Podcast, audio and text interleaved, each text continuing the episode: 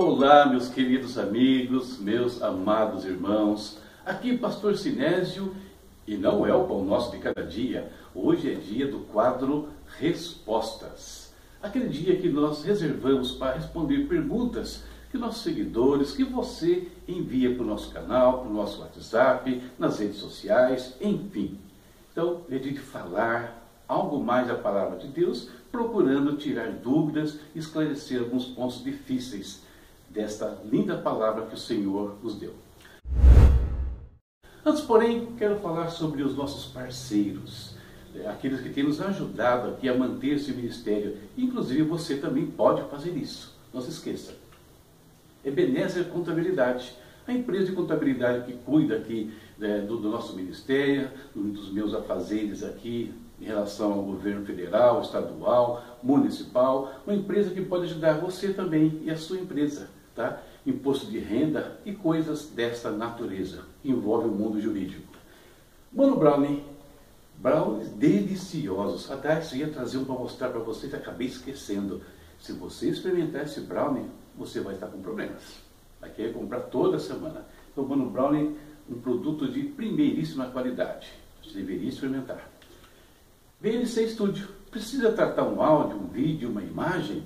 Fala com o VNC Studio, ele pode também ajudar você nessas tarefas que você precisa para sua página, para suas redes sociais e enfim, tá? Então, esses são os nossos parceiros.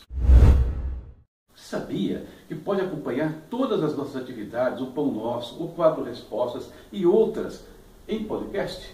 Isso, você pode, você pode acessar aqui, ó, o anchor.fm, a palavra responde, esse link que está aqui na tela, e você vai encontrar todos os podcasts referentes aos nossos trabalhos.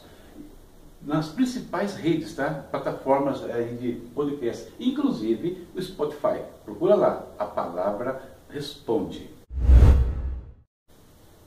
Feito isso, vamos ao que interessa, né? Vamos às respostas. Um quadro do seu canal, A Palavra Responde.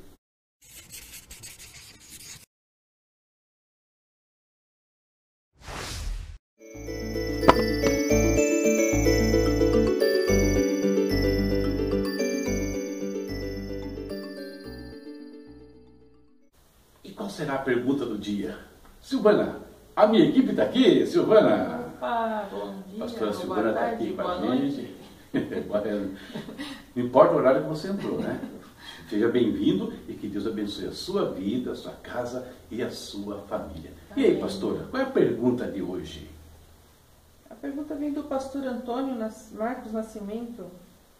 Ele fala: Pastor, me explica o fato de os vulcões não serem extintos com o dilúvio. Então eu coloquei aqui a pergunta aqui na tela para facilitar. Olha só, é a nossa resposta número 32 desse quadro, né? e agora em 2021. Pastor, me explica o fato de os vulcões não serem extintos com o dilúvio. Essa pergunta, Antônio Marcos, né? Antônio Marcos. Lembrou que é Antônio Antigo. É. Essa pergunta do Antônio Marcos é bem interessante, ela pode parecer que não, mas ela é muito interessante.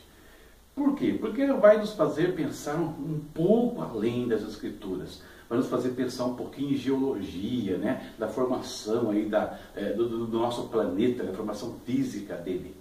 E não tem como falar isso, queridos, sem voltarmos para o início do planeta. Nós vamos ter que ler o livro de Gênesis, no capítulo 1, ver como é que a Terra foi formada. Então é um texto um pouco longo, são os dez primeiros versículos do capítulo 1 de Gênesis, mas é importante para te firmar a base para a nossa prosa. Vamos à leitura. Pastor Silvana vai nos ajudar? Sim. Quer que eu alterne ou você lê tudo sozinha? Não, eu posso ler sem Pode ler tudo? Pode. Ela é uma grande leitora. Né? então vamos lá. Vamos acompanhar aqui Gênesis capítulo 1. No princípio Deus criou os céus e a terra. Era a terra sem forma e vazia, Trevas cobriam a face do abismo, e o Espírito de Deus se movia sobre a face das águas. Disse Deus: Haja luz, e houve luz. Deus viu que a luz era boa, e separou a luz das trevas. Deus chamou a luz dia, e as trevas chamou noite. Passaram-se a tarde e a manhã, esse foi o primeiro dia. Depois disse Deus: Haja entre as águas um firmamento que separe as águas de águas. Então Deus fez o firmamento e separou as águas que estavam embaixo do firmamento das que estavam por cima. E assim foi.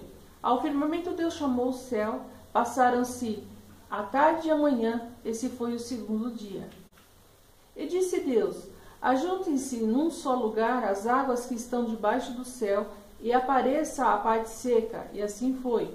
A parte seca Deus chamou terra, e, a, e, a, e chamou mares ao conjunto das águas. E Deus viu que ficou bom. Ok, porque nós temos basicamente os primeiros relatos da criação e como então se deu a formação da terra. Por que foi importante? Você vai entender já já.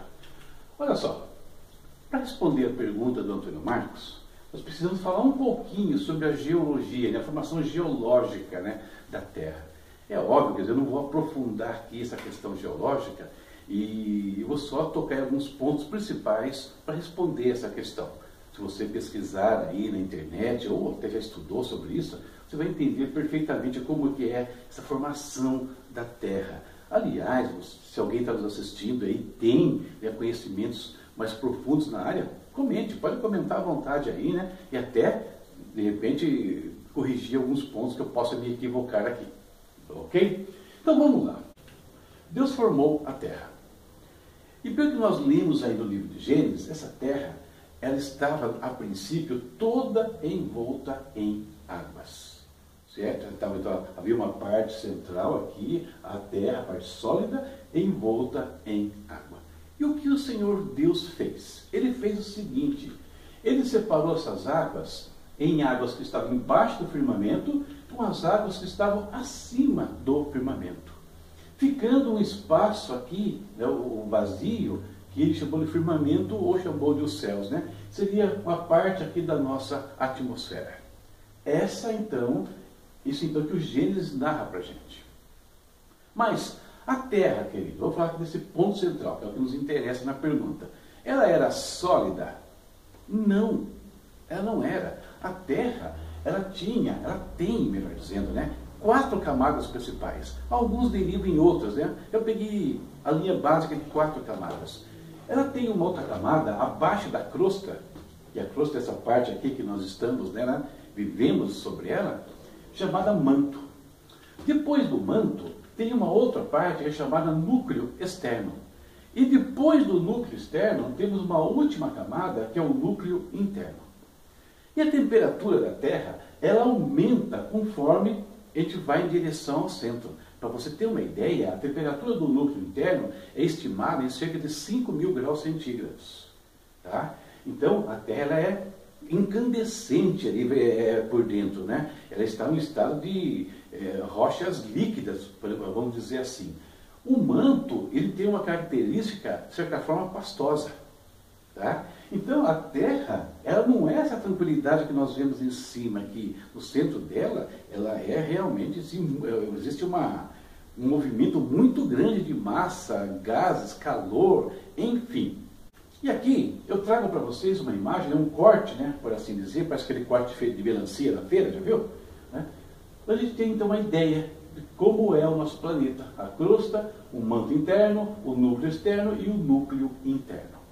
Isso era a Terra desde a sua criação, ok? Quando Deus faz é, aparecer a porção seca né, ali, ah, vai subir os continentes e assim por diante, nós estamos falando, queridos, a Bíblia não relata isso, mas esse é o fato que está acontecendo ali, de uma, de uma intensa atividade sísmica, né? muitos vulcões ali, a, a, a, parte sólida se revolvendo no meio das águas e projetando-se para fora das águas. E reagrupando as águas nos mares né, e oceanos conforme nós conhecemos hoje.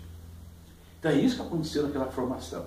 Às vezes nós temos a tendência de achar que foi tudo mágica. Não, Deus está usando ali os elementos, formando a terra, dando forma a ela, como, como, é, pensando num oleiro até que pega um pedaço de barro em forma e vai modelando isso, sujeitando a forças e pressões ali até que adquira o formato desejado. E o que aconteceu no dilúvio? Tá? Vamos voltar aqui então a essa imagem tá? inicial. O que aconteceu no dilúvio? O dilúvio fala que todas as águas que estavam acima caíram sobre a terra. Então, essa camada que estava em cima, ela vai voltar para baixo. Aquele espaço que havia entre as duas camadas de ar é como se tinha desaparecido. A Terra volta né, a ficar toda imersa em água. É óbvio que lá no, na primeira vez, a, a, a, profundidade das águas era uniforme, porque a Terra estava englobada com as águas. Agora não, agora nós temos montanhas, nós temos vales e assim por diante. Então a profundidade das águas vai variar em função disso. E é tanto é que o dilúvio, quando fala sobre o dilúvio, fala que ele atingiu é, uma certa quantidade de metros acima do pico mais alto da Terra. Então havia profundidade variada, como acontece já nos dias de hoje. O dilúvio, portanto, observe que a Terra era, ela já era dessa forma antes do dilúvio. Ela tinha uma, uma parte aqui que era com temperaturas altas no seu interior. O dilúvio não muda a situação. Ele só voltou à Terra ao que ela era no seu princípio. Na sua formação geológica, né, não foi afetada por causa das águas. A temperatura externa das águas não consegue influir a temperatura interna do planeta, chegando até o seu núcleo. Ao contrário, sim, o núcleo é que mantém a temperatura da Terra na sua superfície, extremamente necessário para a preservação da vida. Né? Deus é perfeito naquilo que ele faz, queridos. Ele é perfeito. Essa construção de, de, calor aqui, essa irradiação de calor no centro para a crosta, ela acontece na proporção correta. Os vulcões, como nós vimos, são momentos onde essa parte pastosa aqui, devido às pressões internas, rompem para fora né, da crosta, vamos dizer assim, e até alterando a crosta. Isso aconteceu, como falei, com muita intensidade no primeiro instante quando apareceram os continentes. Agora, vamos pensar um pouquinho mais. Se o dilúvio tivesse é, que secar, extinguir os vulcões, você concorda comigo que não poderia haver vulcões debaixo dos mares? Já que estou falando de água? No entanto, olha essa informação que eu peguei no site mundecologia.com.br. Você sabia que nós temos mais de um milhão de vulcões submarinos? E que 75 mil desses vulcões eles se elevam a um quilômetro acima né, do fundo dos oceanos? Então existem vulcões hoje, vulcões que estão debaixo dos oceanos né, e vulcões ativos. Eu vou mostrar um exemplo para vocês de um vulcão é, ativo que fica lá próximo às Ilhas Salomão. Tá? Dá uma olhadinha nesse vídeo.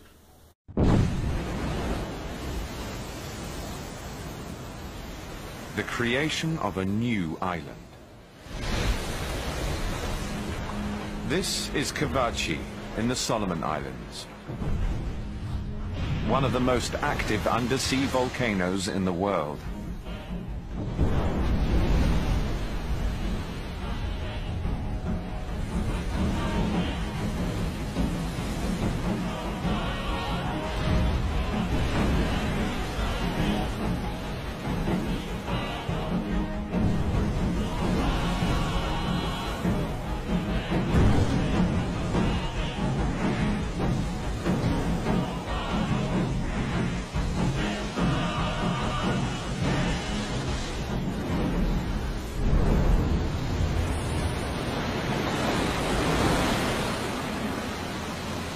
In the last hundred years, Kavachi's emerged above the waves just a handful of times.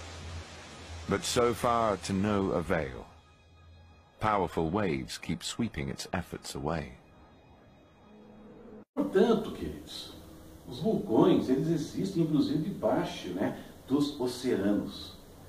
Então o dilúvio não tem, não tinha como ou porquê extinguir os vulcões. Ele não afetou a formação geológica da Terra, principalmente na sua parte interna. Ele mexeu apenas na, na parte externa, na crosta, né, por assim dizer. Coloquei aqui uma imagem, temos mais um exemplo aqui né, de um vulcão submarino. É isso. Tá? Então, queridos, não, o dilúvio não extinguiria de forma alguma os vulcões. Ele não afetou a formação geológica da Terra. Os vulcões continuam existindo, é, temos alguns aí que são in, é, intensamente ativos, né? o Etna, por exemplo, esses dias vendo o Etna, deu um espetáculo ali né? É, de, de, explosões, de lava sendo derramada para todo lado. Isso acontece muito no Havaí e assim por, por diante.